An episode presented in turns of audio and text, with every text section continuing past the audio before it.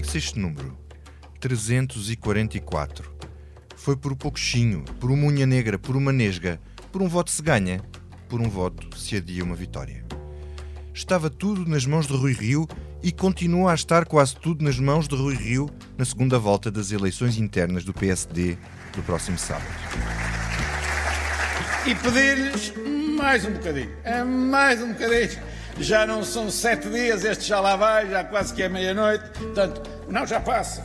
Então já passa da meia-noite. E, portanto, é mais um bocadinho e nós eh, chegamos lá.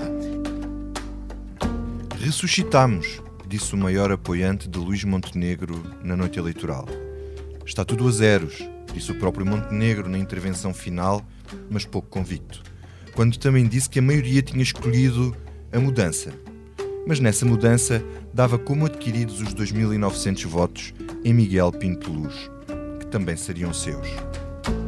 Hoje foram mais os militantes que votaram na mudança do que os militantes que votaram na continuidade. E é por isso que teremos uma segunda volta.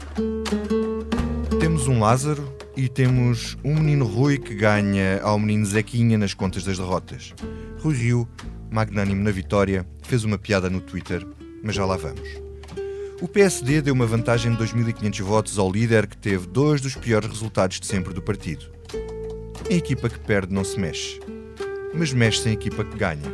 A Jeringonça ganhou, mas já se desvaneceu, ganhou uma obsessão. O excedente não é uma obsessão. O excedente é. Desculpe. Opção.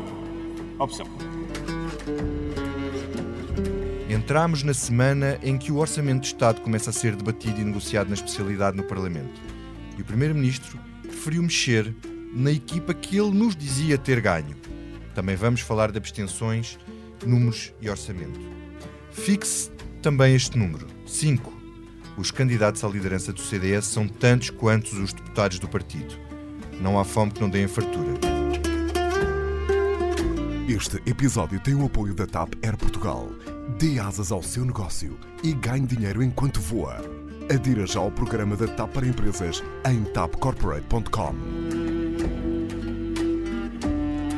Comigo estão nesta comissão política o David Diniz, diretor adjunto do, do Expresso, Ora, viva, Vitor. Miguel Santos Carrapatoso, jornalista do Expresso, Viva. e Mariana Lima Cunha, jornalista do Expresso. Olá, Vitor.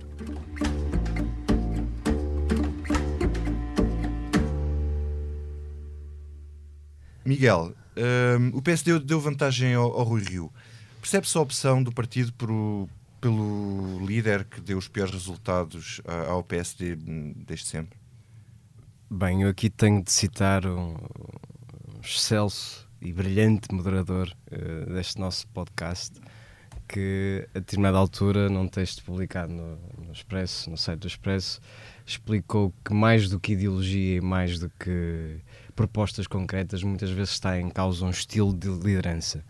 E nesse aspecto, Que- que Eu não, não percebi quem foi. E o Celso. o próprio acho que também não percebeu, eh, não sei. Eu estava à espera de ver aqui uma reação. Não, Passou-lhe ao lado. Não a pessoa é neutra.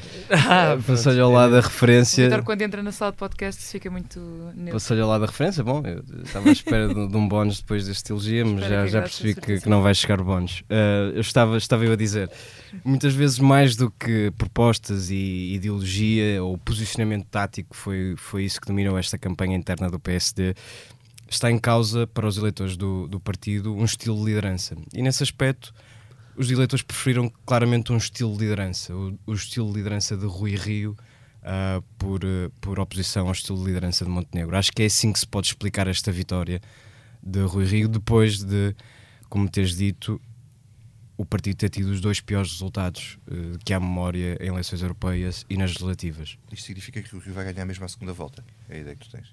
Não? Bom, não há impossíveis. Não, não há impossíveis. Montenegro diz e bem que esta eleição começou de novo.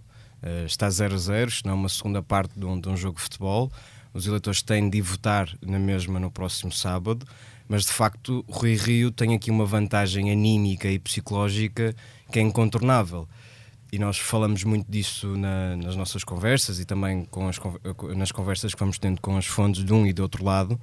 e percebemos que esta questão psicológica, ou seja, a ideia de que há um vencedor quase consagrado, atrapalha muito quem está no terreno e tenta inverter essa percepção.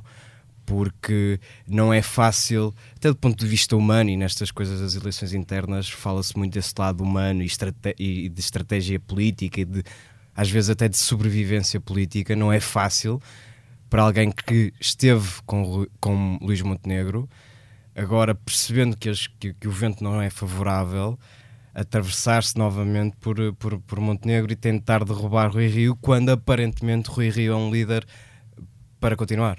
Uhum. Uh, David, uh, qual é a diferença entre um desastre eleitoral e um resultado jeitoso? Uh, eu estou-me a referir ao tweet que magnanimamente na vitória, Rui Rio, um tweet que ele, que ele, que ele postou no, na rede social sobre o menino Zequinha. e o menino Zequinha respondia à professora que a diferença é 0,4%, porque quando em outubro o PS teve mais 8,5% do PSD, eles acharam que houve um desastre. E agora perderam por 8,1% e acham que tiveram um resultado jeitoso. Percebe-se esta piada de Rui Rio? Como é que tu lês os resultados? Olha, a, a, primeira nota sobre aquele tweet é que, uh, pela primeira vez nos últimos tempos, eu vi o Rui Rio a fazer bem uma conta e isso em si já é uma, uma vitória, uh, já é um, alguma coisa que nós podemos uh, apontar de positivo à liderança de Rui Rio. E mostra uh, o, o, quão satisfeito ele sai desta primeira volta, quanto ela corresponde ao, ao, melhor das suas expectativas relativamente a estas diretas. Eu, eu, acho que nós partimos todos para as diretas de sábado passado, ou para a primeira volta das diretas, um bocadinho perdidos porque evidentemente não há sondagens, porque o universo eleitoral é muito diferente, porque é manifestamente difícil para nós jornalistas de fora uh, olharmos para dentro da alma do PSD e, e, sabermos o que é que as pessoas exatamente sentem.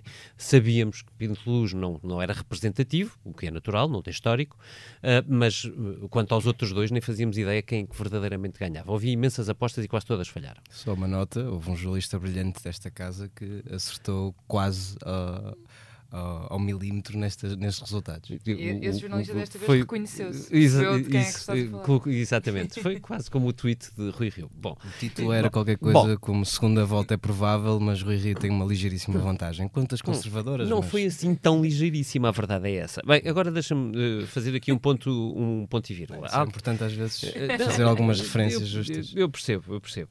Uh, o, o eu acho que aqui há, há, menos, na verdade, uma vitória de Rui Rio e há verdadeiramente uma derrota de Luís Montenegro. E eu acho que é preciso ser razoavelmente claro neste ponto, porque uh, uh, nós, nós tivemos a olhar para uma primeira volta, mas há uma segunda a caminho. Uh, e a missão de Luís Montenegro é recuperar de uma derrota. Não é nada menos do que isto. É, é, exatamente assim. E porquê é que eu acho que há, não há uma vitória de Rui Rio, começando pelo princípio? Porque Rui Rio não passa em colme das duas derrotas eleitorais que teve, que foram pesadas. A diferença de 7 mil votos das eleições de há dois anos para as eleições deste ano são evidentemente uma responsabilidade sua, na medida em que ele é líder do PSD há dois anos. Não, não lhe sacaria essa responsabilidade se não fosse. Ele é há dois anos. A desmobilização dos militantes do partido não é uma responsabilidade dos outros, é sobretudo sua. Mas há um lado aí que é dos cadernos eleitorais. Não? Mas foram os cadernos eleitorais foram refeitos por Rui Rio e ele liderou o partido durante estes dois anos. Portanto, se não há uma mobilização uh, de uma, uh, numa eleição interna no PSD, isso significa que as pessoas não estão a fazer grande fé no, no, no, curto prazo desta liderança, pelo menos. Não estou, obviamente, a derrotá-lo à partida em eleições que se sigam, mas não é uma declaração de fé na liderança. Isso não é. E eu acho que, ao então é contrário. É uma derrota, não, é uma, não, não é uma manifestação de fé em nenhum deles, portanto. Não, é, é esse é o problema. É que Luís Montenegro, uh, se Luís Montenegro pode dizer que Rui Rio perdeu votos, uh, ele esquece de dizer que, uh, face às eleições de há dois anos, a oposição a Rui Rio perde muito mais. E esta é verdadeiramente a questão. É que, se, uh, com a votação de há dois anos de Pedro Santana Lopes, qualquer um dos outros dois candidatos tinha ganho esta eleição direta na primeira volta a Rui Rio. E isso é o facto determinante. Pedro Santana Lopes teve 19 mil votos. Rui Rio teve nesta eleição 15 mil. Ora bem, uh, se uh, é preciso dar uma imagem à derrota de Luís Montenegro nesta primeira volta, Uh, essa imagem é muito clara no seguinte: uma diferença de 2.500 votos para Rui Rio, que é significativo no universo eleitoral que o PSD tem, de votantes. Uma declaração sem direito a perguntas, ao contrário de Rui Rio, que de resto costuma não deixar fazer perguntas. Isto isso como uma manifestação de fraqueza. Não, não, ainda faltam dois. Ainda faltam dois, porque falta uma entrada e uma saída pela garagem, Uh, e, por fim, um desafio a, uma, a um debate eleitoral que o próprio Luís Montenegro, duas ou três semanas antes, tinha recusado na campanha interna, alegando que o primeiro tinha sido fraco, que foi, aliás, a resposta bem, justo, bem justa não, mas bem merecida que Rui Rio lhe deu nessa noite eleitoral. E isto é uh, toda uma imagem do peso que teve este resultado em Luís Montenegro, que pensou, e enfim, com naturais expectativas, que conseguia uh, ultrapassar Rui Rio na primeira volta das, de, das diretas, uh, coisa que manifestamente ficou muito aquém de conseguir. dito isto, diz o Miguel, e bem, é evidente que nada disto é irrecuperável mas acrescento eu, é extraordinariamente difícil de recuperar. Era preciso ressuscitar outra vez, portanto tinha que ser Lázaro duas vezes, não, não há muitos na história. Pois, é uma boa imagem, é uma boa imagem. Eu, eu acho que era preciso, sobretudo, uma, mais do que mobilizar o eleitorado de, de Miguel Pinto Luz, que maioritariamente eu acredito que vá para Luís Montenegro, mas que eu tenho dúvidas que vá todo votar. Não, transferência tenho, direta é praticamente tenho, impossível. Tenho dúvidas que vá todo votar sequer, quer dizer, que aquele eleitorado de, de Pinto Luz, os 2.500 vão, de votos, vão, vão, eh, todas aquelas pessoas vão dirigir-se às sedes e votem, e votem todas em Luís Montenegro. Acho que isto é, é, é, é pensar no impossível. Pensamento mágico, seria, seria necessário uma de duas, portanto, uma de duas condições para ganhar. Ou que os eleitores que votaram, que foram às sedes votarem Rui Rio, desta vez desmobilizassem, o que me parece extraordinariamente improvável, ou que os 9 mil eleitores do PSD que não foram votar em nenhum dos três candidatos, de repente acordassem e dissessem: não, não, desta vez eu tenho motivos para votar. E eu pergunto-me qual. Uhum. E, é, e é, esse, é esse acrescento também, também outro cenário, que é, nós ontem tivemos a fazer as contas e é possível perceber que onde Luís Montenegro ganhou são seis distritos, um, onde Miguel Pinto Luz ganhou são dois distritos. Somados os votos, ou seja, há um potencial de crescimento onde Montenegro já é favorito. E esse potencial de crescimento somados, os, os votos de Pinto Luz e aquelas pessoas que nesses distritos eh, em concreto ficaram em casa, portanto são abstencionistas, há ali um, um universo de 3.500 votos uhum. em contas conservadoras. Portanto, a estratégia de Luís Montenegro vai passar por aí, vai, vai passar por onde já ganhou, onde é favorito, portanto, tentar crescer mais e e ao mesmo tempo impedir que o Rui Rio faça o mesmo onde, onde já ganhou e ganhou por muitos. Estou a falar, por exemplo, do Distrito de Aveiro, foi uma vitória avassaladora de Rui Rio, num distrito em que Luís Montenegro esperava ganhar. Portanto, se alguém fez mal as contas desta vez, foi, foi Luís Montenegro e não Rui Rio. Mariana, tu tiveste na noite eleitoral na sede de Miguel Pinto Luz, uhum. é, seria o underdog desta corrida, aliás, ele apresentou-se como tal, uh, está a apontar para o futuro. Uh, o que é que tu percebeste ali daquela noite? Que de facto ele quer uh, vir a ser líder do PSD e se vai preparar para outras eleições ou era uma espécie de lebre para impedir a vitória de Montenegro e poder abrir a porta à chegada de alguém? Eu diria Passos Coelho num, num, num futuro, num futuro próximo. eu penso que houve houve alguns sinais no sentido de, de Miguel Pinto Luz poder querer vir no futuro uh, voltar a tentar ou ter estado a aquecer desta, desta vez. Um, ele tem algumas frases claras, ele acaba o discurso dizendo que a partir de agora a responsabilidade dele é muito maior, o que eu penso que é um sinal uh, significativo, uh, e o porta-voz porta dele dizia qualquer coisa como nós agora nós partimos como desconhecidos para isto e agora somos uma esperança. Agora, como também escrevia outro, um excelso Portanto... jornalista, ah, sempre nos faltou aquele efeito do badunte nesta é, Eu acho que já foi reclamado tantas temos vezes. Pôr o badunte. Tantas vezes. Uh, Rubem, temos é que pôr o badunte. é claramente o que falta aqui para, para consolidar. Uh, um, um excelente jornalista já citado aqui pelo próprio neste, neste podcast dizia que um bom resultado seria à volta dos 15% para Miguel Pinto Luz, ele não chegou lá.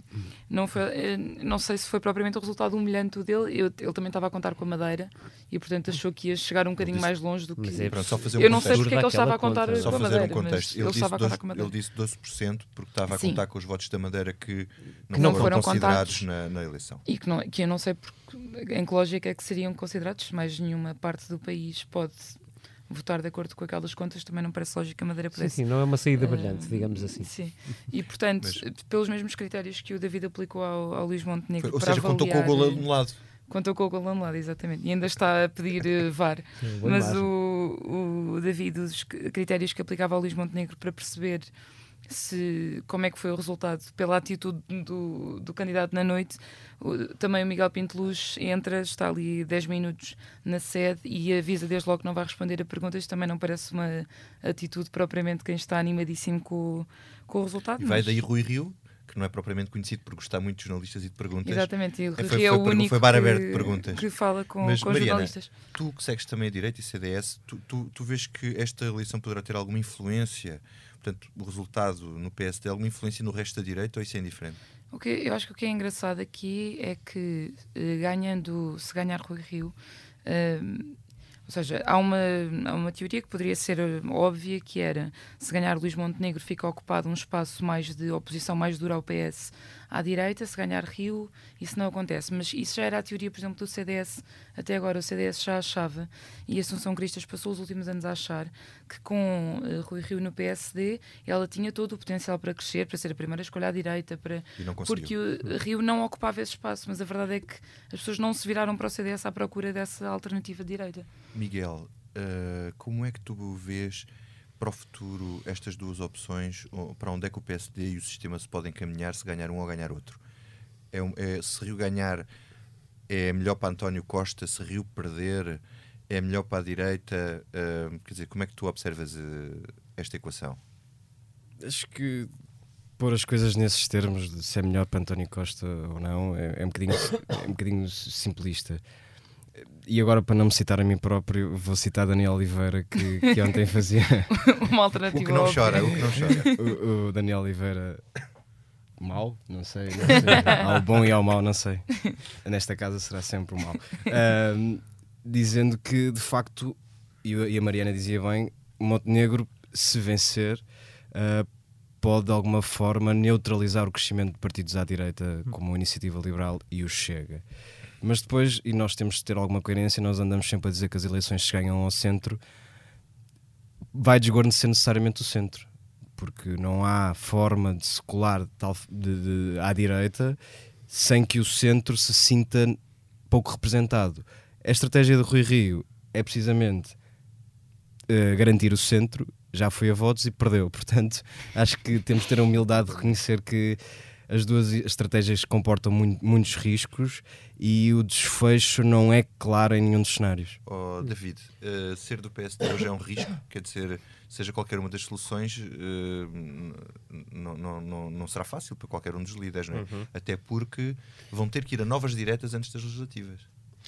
E a seguir às autárquicas, que também elas não vão ser fáceis. Aliás, citando um autor já subejamente citado nesta reunião, há contas feitas pelo Expresso, muito a sério agora, pelo Miguel, que mostram quão difícil será no meio de um ciclo autárquico, portanto, a meio de um ciclo daqueles 12 anos, antes da, uh, da limitação de mandatos da maior parte dos autarcas chegar ao fim, o PSD recuperar muitas câmaras, vai ser complicadíssimo. Agora, voltando ao ponto central que tu uh, discutias com, com a Mariana e com o Miguel, uh, eu acho que a direita uh, tem cometido nos últimos meses, para não falar dos últimos anos, sucessivamente um erro que me parece trágico, que é o de discutir em que subespaço do quintal é que cada partido cabe. A, a- a discussão sobre se o PSD deve estar um bocadinho mais ao centro, ou um bocadinho mais à direita, ou o CDS um bocadinho mais conservador, ou um bocadinho mais liberal. Enfim, o, o caso do Chega e da Iniciativa Liberal não se coloca, porque são partidos novos, pequeninos e, portanto, muito afirmativos no seu, no seu pedaço de quintal, mas que é um pedaço curto, e percebe-se que queiram crescer é uma discussão sobre espaços que não resolve absolutamente nada no espaço da direita. No grande espaço da direita. E a, a, a, verdadeira questão que se coloca à direita hoje, ou sobretudo, se quiseres, depois de dezembro de 2015, quando António Costa rompe o muro de incomunicabilidade à esquerda eh, e coloca os três partidos do, do, uh, de, da esquerda, portanto, do P, o PS, o Bloco de Esquerda e o PCP, a, em diálogo construtivo, é que a direita só voltará ao poder quando tiver uma maioria absoluta. Ponto. E, e ela pode vir de qualquer maneira, sendo que sabemos que muito dificilmente, eh, para não dizer quase impossivelmente, chegará com uma maioria absoluta de um só partido. Portanto, a direita precisa de refazer. Agora, agora vou, vou citar um outro autor. Uh, um autor também que, que, muitas vezes cita a si próprio, mas que neste caso eu acho que vale, que é Marcelo Rebelo de Souza. Marcelo, uh, quando foi líder do PSD em 1996, percebeu direitinho que o PSD muito dificilmente voltaria a ter maiorias absolutas. E imediatamente a seguir a ser eleito, aliás, ainda antes de ser eleito, já o defendia, e foi para o Congresso, ainda eletivo, de, uh, defendeu contra Santana Lopes, disse, uh, preto no branco, que o PSD precisava de começar imediatamente uma estratégia de aproximação ao CDS, que era, na altura, o único partido de direita que existia. Rui Rio fez exatamente o oposto na liderança do PSD ao longo dos últimos dois anos. Os resultados disso foram trágicos, como se viu.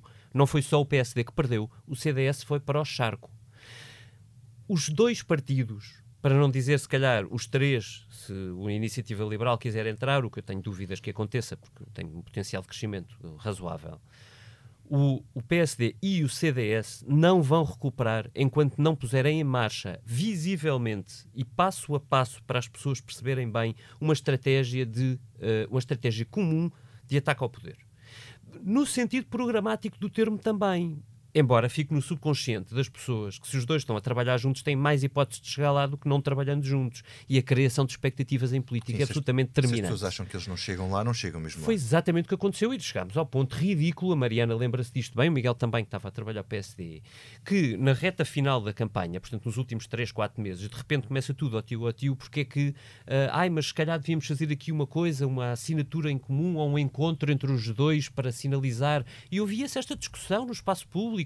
Era o António Lobo Xavier a dizer no, na quadratura do círculo, uh, eram pessoas no PSD a pedir que houvesse uma sinalização para o eleitorado para dar outras hipóteses, mas naquela altura era absurdo.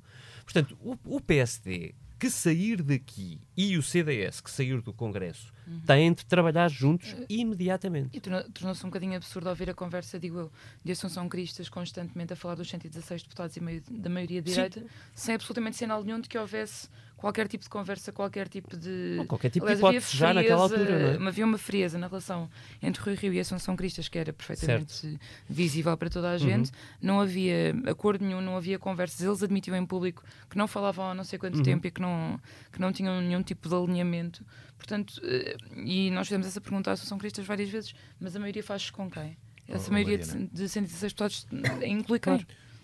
No CDS vai daqui a 15 dias para uhum. Congresso há cinco candidatos, cinco, tantos quanto os deputados. Uh, na realidade, podemos dizer que se vai decidir entre dois, uh, João Almeida e Francisco Rodrigues Santos, vulgo Chicão, líder da Juventude Popular. Uhum.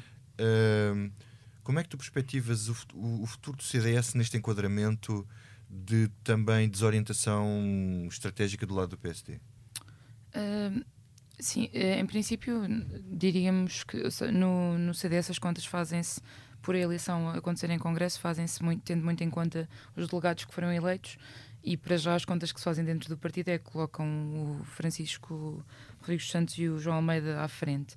Uh, o que se passa no CDS é que nós, ouvindo os candidatos, eles tiveram a semana passada o único debate que vão ter entre todos, uh, se percebe não há propriamente caminhos uh, muito diferentes, não há, não há uma discussão de políticas propriamente dita, não há grandes viragens, mesmo quando se pensava que isto ia ser um grande regresso ao conservadorismo do CDS, olhando para o tem alguma graça agora que se vê, por exemplo, as, as, respostas que todos deram ao Expresso na semana passada, por exemplo, em termos de causas fraturantes, e que eles passaram anos a, a dizer que a Associação Cristas era uma grande uh, liberal uh, perigosa, mas na verdade não há grandes mudanças nesse sentido, ninguém quer, quer fazer grandes reversões. Um, e portanto, o, a grande diferença que há neste momento entre candidatos é quem tem mais a ver com a continuidade, é mais associado à continuidade do que já vinha, do trabalho que vinha a ser feito por Assunção Cristas e quem defende uma ruptura mais abrupta. E um bocadinho uma questão de estilo, aquela, aquela coisa que apontavam a Assunção Cristas sobre do pragmatismo, uh, o Francisco Rodrigues Santos diz mesmo contorcionismo, uh, de não a associarem a, a, a, grandes convicções, a falar demasiadas bandeiras ao mesmo tempo. É mais isso que está em causa neste momento, não é propriamente uma grande aqui, viragem ideológica uma, do CDS. Uh, eh, David, há aqui uma questão que é o representante do portismo é sobretudo uh, João Almeida uhum. e é uma representação que, que, tem uma história longa no partido 18 anos, estamos a falar de cerca de 18 anos uh, se ganha Francisco dos Santos achas que isto é um, o fim de uma era e o início de outra? Ou isso ainda... Nós já vimos o fim de uma era neste CDS de Paulo Portas. Uh, foi com José Ribeiro e Castro e não correu bem. A questão é que a era, a era não se foi embora, a era manteve-se lá. Isso, a era andava por aí. que a era continua lá, porque na verdade quer dizer, em rigor, eu não sei o que é que resta do CDS, vamos ser honestos, porque nós não sabemos mesmo, quer dizer, não estamos lá dentro para perceber até que ponto é que Francisco Rodrigues Santos criou uma nova, um novo partido a partir da juventude popular. Isto é possível como já foi possível no início do partismo. O partismo nasceu na juventude centrista. é bom não esquecer. Com, com Manuel Monteiro e depois com Luís Pedro Mota Soares e por aí fora. Uh, uh, e isso foi a raiz do movimento. Portanto, pode estar a acontecer uma coisa parecida no CDS e nós não estarmos a, a, a senti-la uh, e, e, só irmos ver isso exatamente a medida disso no Congresso. Agora, há muitas coisas em aberto no CDS uh, uh, e isso pode não ser necessariamente mau, já lá vou. Uh, se é ou não o fim do portismo, se o CDS tem um reposicionamento ideológico ou não, seja ele andar para trás para o século XX ou a procurar um outro século XXI que não sabemos exatamente qual seja, e, e, para além de, de, de coisas mais táticas, como seja o posicionamento nas eleições presidenciais, que claramente mudou com a saída uhum. da Assunção Cristas uhum. do, do, do, do palco da liderança um, e, e, não sabemos se haverá uma wild card. Sabemos que, na, que, nos partidos à direita muitas vezes a wild card presidencial depois determina muito do que se vai passar. Eu queria só, uh, com isto, fechar este, este ponto dizendo o seguinte. O Congresso do CDS é um Congresso eletivo, o que é hoje uma exceção no panorama político nacional. Um, e sendo eletivo, ele virará sempre uma página. Portanto, ele, ele, ele vai criar uma expectativa, ou, ou, está a criar uma expectativa que vai desembocar naquele fim de semana, um, que, uh, que é superior a, por exemplo, aquilo que nós temos com as diretas do PSD.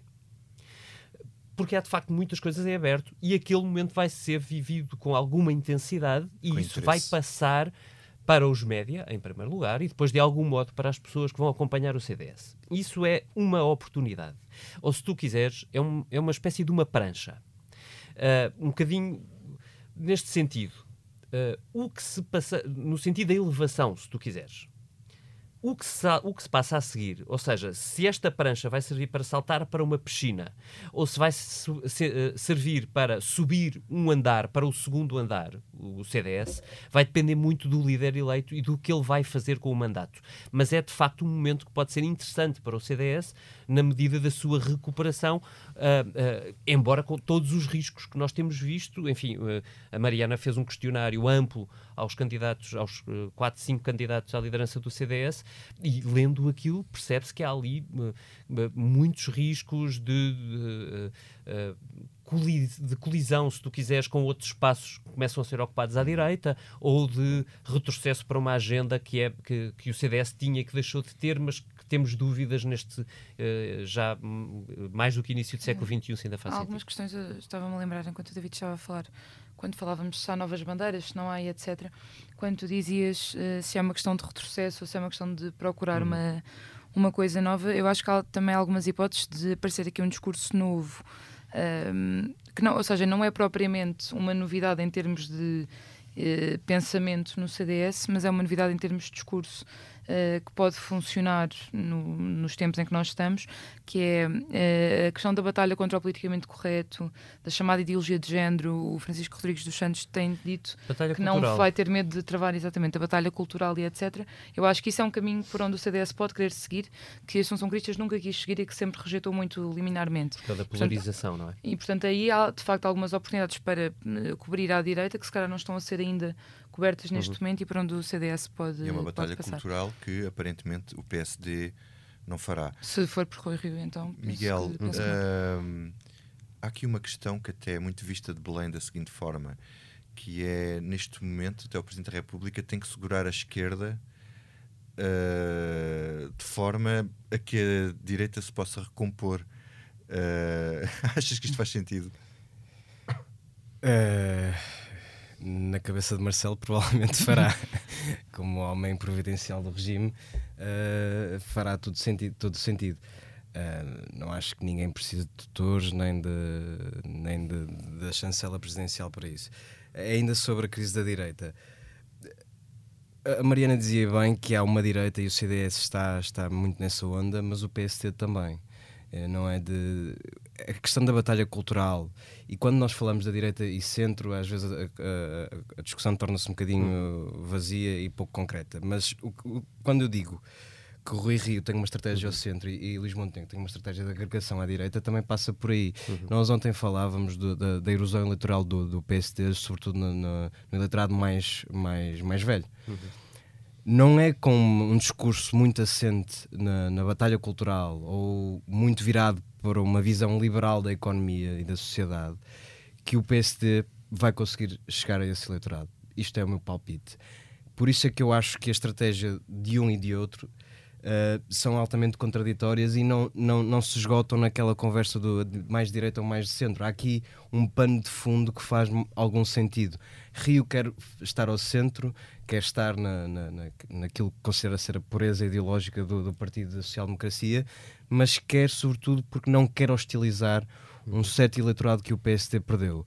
Luís Montenegro quer fazer o contrário, quer ir buscar a direita que não se vê representada, que já não se vê representada no PSD, que já não se vê representada no CDS e que se voltou para a iniciativa liberal e para o Chega. Em termos de fatia de eleitorado, eu acho que est- estará mais concentrada no centro do que propriamente nessa direita. E por isso é que fomos vendo também Luís Montenegro a variar um bocadinho o discurso e a abandonar um tom, primeiro, um tom muito agressivo para com o PS. Isso foi notório no- na evolução da campanha interna. Depois, algumas ideias liberais que sempre marcaram o pensamento de, de Luís Montenegro.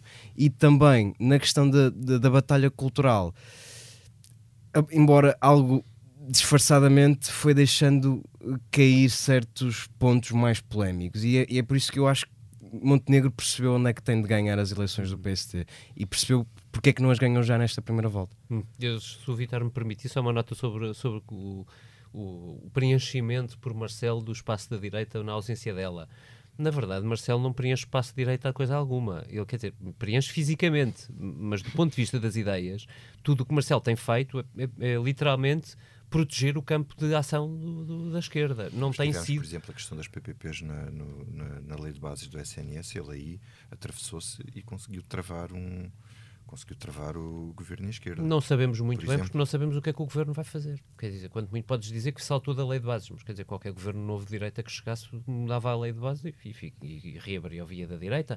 Se, o se este, ou seja, se este governo não criar nenhuma nova PPP e for deixando cair todas as que existem, na verdade, o Marcelo não fez nada. É Mas a isto. questão até é a contrária. É Marcelo segurar a esquerda, porque também está muito difuso, agora já vamos falar nisso E esse no é outro orçamento. ponto. Essa é a questão. Mas vamos passar a outro ponto, porque nós já falámos aqui do número, foi o 344, e agora temos outro número que é o 39, que é o número de deputados eh, que se abstiveram na votação da generalidade no Orçamento de Estado. Deputados do Bloco, do PCP, do PAN, Ah, não tinha contado. a do Livre 39. e os deputados eh, da Madeira. Isto não foi por uma nesga, como foi eh, a segunda volta do PSD, mas também, aparentemente, não passou na generalidade com, com grande convicção. O novo voto a favor é a abstenção, como disse Cília Meirelles, eh, do CDS. David, este sinal, isto quer dizer que esta legislatura é mais frágil, com o orçamento aprovado apenas com uh, abstenções e só com o voto a favor do, do PS? Não sei. A, mim parece-me que o Bloco de Esquerda, por exemplo, está bastante perdido. Acho que o PCP foi muito determinado, ou seja, muito cedo. Uh, fez saber até ao governo Caraio, pelos sinais que temos hoje, há três semanas para cá que uh, este seria o caminho, portanto, que passaria de um voto a favor para uma abstenção. No caso do Bloco de Esquerda, eu vejo o Bloco muito dividido internamente no sentido da alma bloquista, não, não sei se dentro das reuniões divididos ou não, mas sobre o que fazer face à insistência de António Costa em, em dar um chega para lá ao Bloco de Esquerda. Uh, eu acho que há um risco nesta estratégia de António Costa, que evidentemente é uma estratégia assente em eu, eu, eu, posso não precisar do Bloco porque tenho vários tipos de apoios possíveis se o PCP ficar aqui ao lado. Isso dá-nos mote para ouvir este som maravilhoso. Dirá que a culpa foi nossa. Eu poderia retribuir dizer que a culpa foi sua. Se calhar falhamos. António Costa disse isto a Catarina Martins. Uh, isto significa que estamos numa nova fase, ou é o prolongamento natural do discurso de António Costa já há quase um ano? Uh, sim, desde que se aproximou a campanha eleitoral, mas teve uma resposta.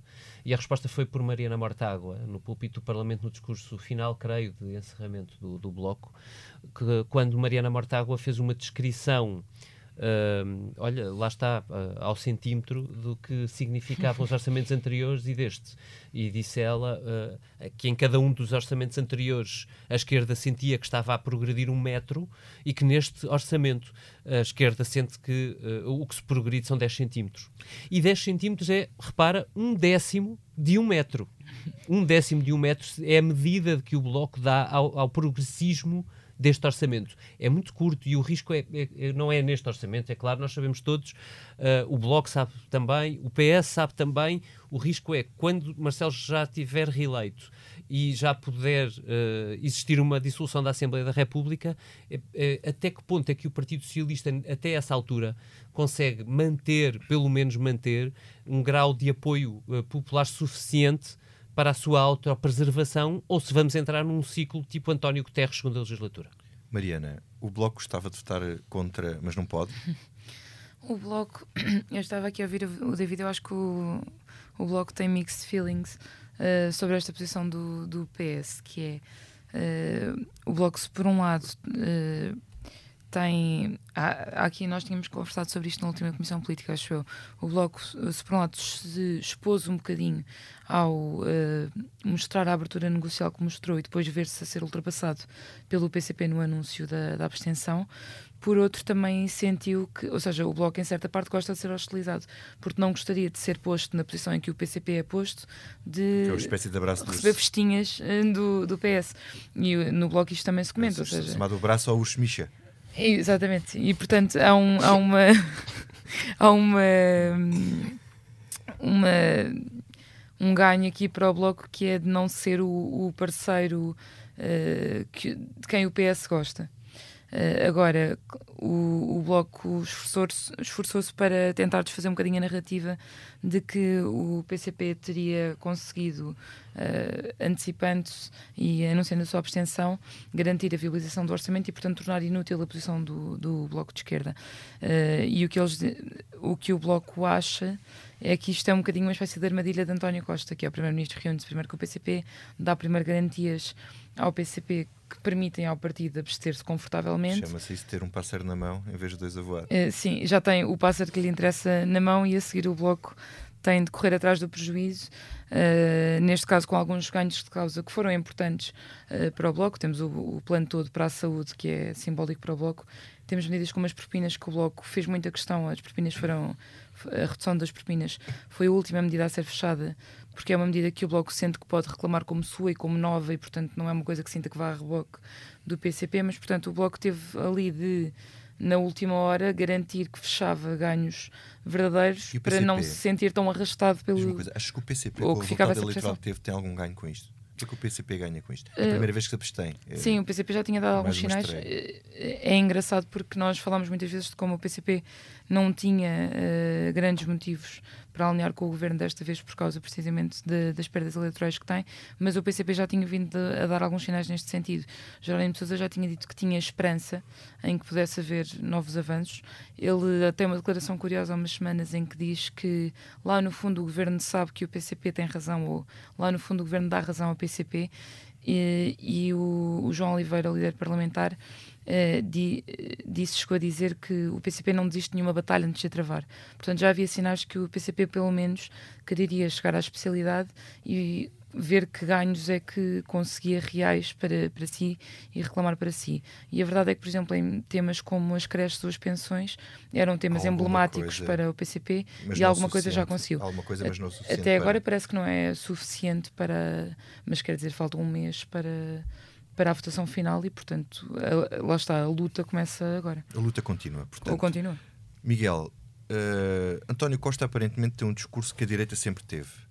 Ou seja, uh, disse que o superávit não era uma obsessão, mas era uma opção uh, e que era preciso poupar recursos agora em que estamos numa fase positiva para gastar mais tarde se houver uma crise. Ora, isto foi sempre o discurso da direita no debate parecia a direita acantonada com dificuldade em, em pôr um discurso que contrariasse fortemente o, o, o, governo e ficou um bocado ao canto do discurso fiscal. Eu não sei se tu sabes onde estão os 590 milhões de euros, uh, como o Oli que Rui Rio disse, uh, ou se o pensamento de Rui Rio é mágico, como o António Costa acusou, mas como é que tu vês o posicionamento da direita face a este orçamento? Dá a ideia que até gostavam de votar a favor, mas não, não podem, têm que dizer mal de alguma maneira, não? Ou estou a ver mal? Não diria que, que gostassem de, de ter este orçamento eh, em concreto e os anteriores. Mas há de facto uma dificuldade muito grande em explicar lá para casa em que é que este orçamento falha. Uh, quando sabemos que, ajuda-me David, metade, metade dos portugueses não pagam impostos, será tanto? Não chega, mas é perto sim. Perto disso, é muito difícil tu assentares um discurso uh, uh, de defesa da redução do, de, da carga fiscal, da carga fiscal ou dos, do, dos impostos e passares lá para casa isso. É muito mais fácil tu insistir na, na tese dos, do, da degradação dos serviços públicos, do isso imagino que passe lá para casa, mas depois falta sempre qualquer coisa, falta sempre uma alternativa. E quando a alternativa não, não é clara, quando, por exemplo, Rui Rio se perde em discussões absolutamente técnicas sobre contabilidade nacional e, e os 500 pública, e a contabilidade pública e os 590 milhões que se evaporaram, as pessoas lá em casa não percebem. Discurso e, de contabilista.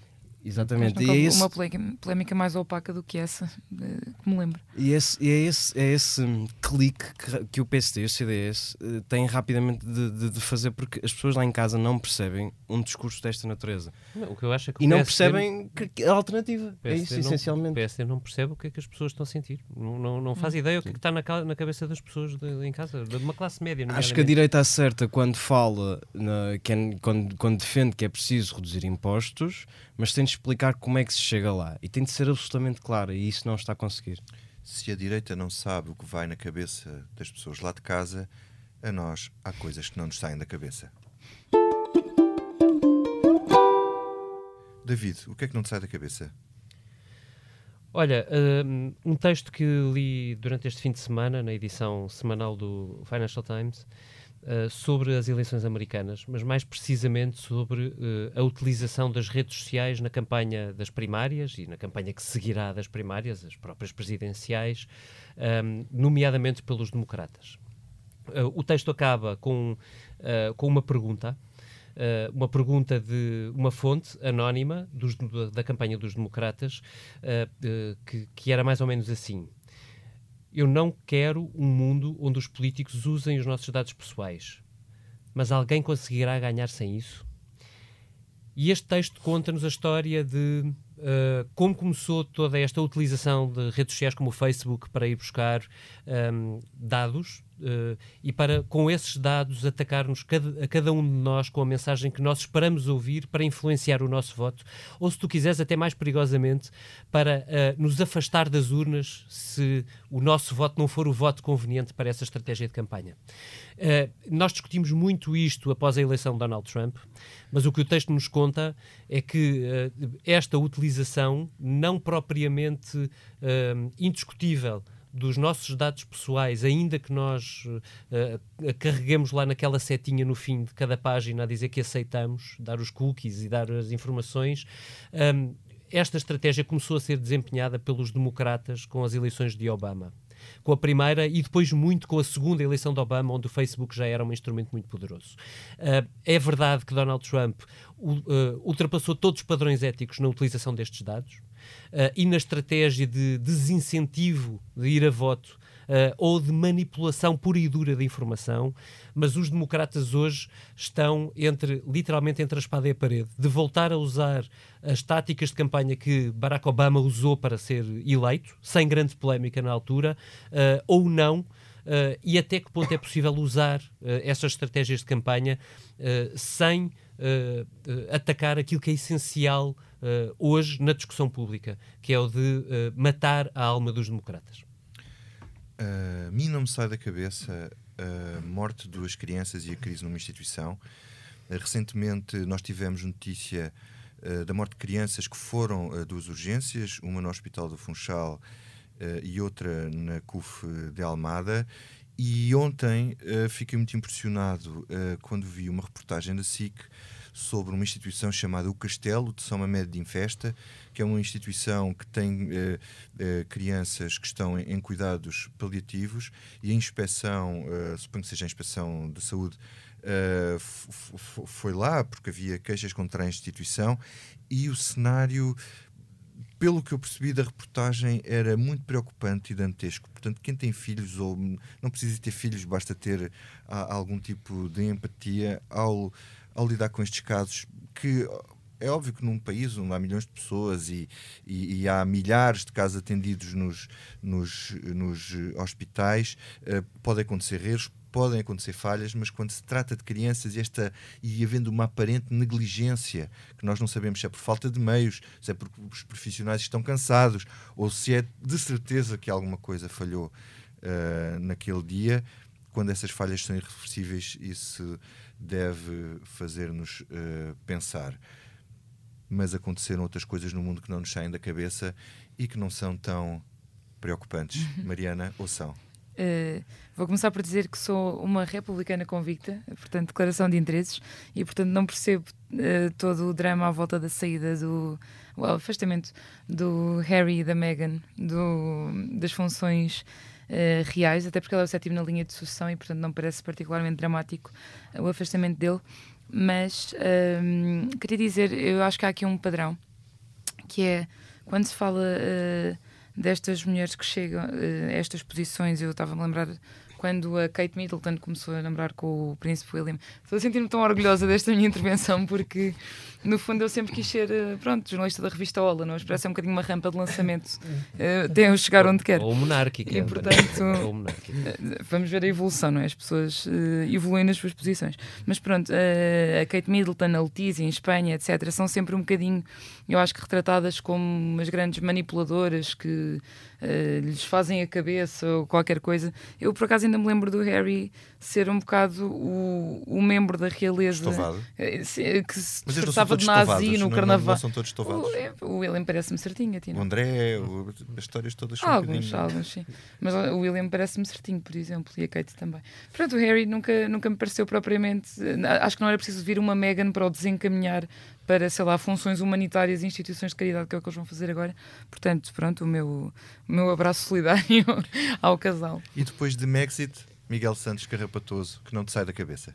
Uh, volto, Provavelmente volto, um texto que ele escreveu. Volto a citar-me. Volto a citar Volto a falar de coisas que se vão passando cá no Burgo. Uh, eu podia falar da forma absolutamente lamentável como Joacim Catar Moreira se aproveitou da morte de um cabo-verdiano, de um jovem cabo-verdiano em, em Bragança, gritando imediatamente racismo, sem qualquer prova de que tenha sido um crime de ódio racial.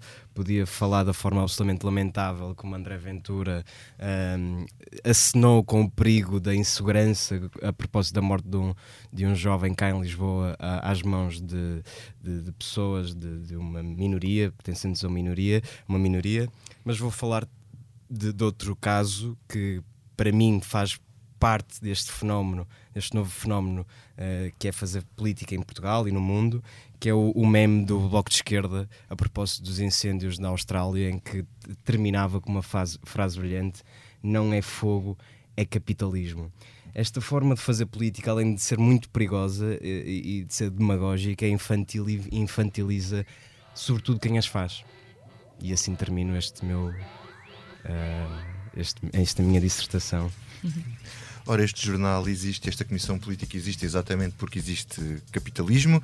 A Comissão Política regressa para a semana. A edição multimédia é da Rubem Pereira, a ilustração é do Tiago Pereira Santos.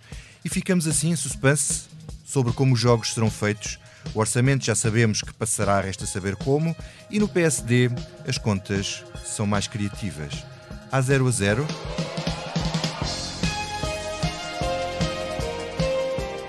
Falsa a ideia de que faltam 300 ou 400 ou 500 votos a um dos candidatos para sair vencedor. Numa segunda volta, partimos do zero.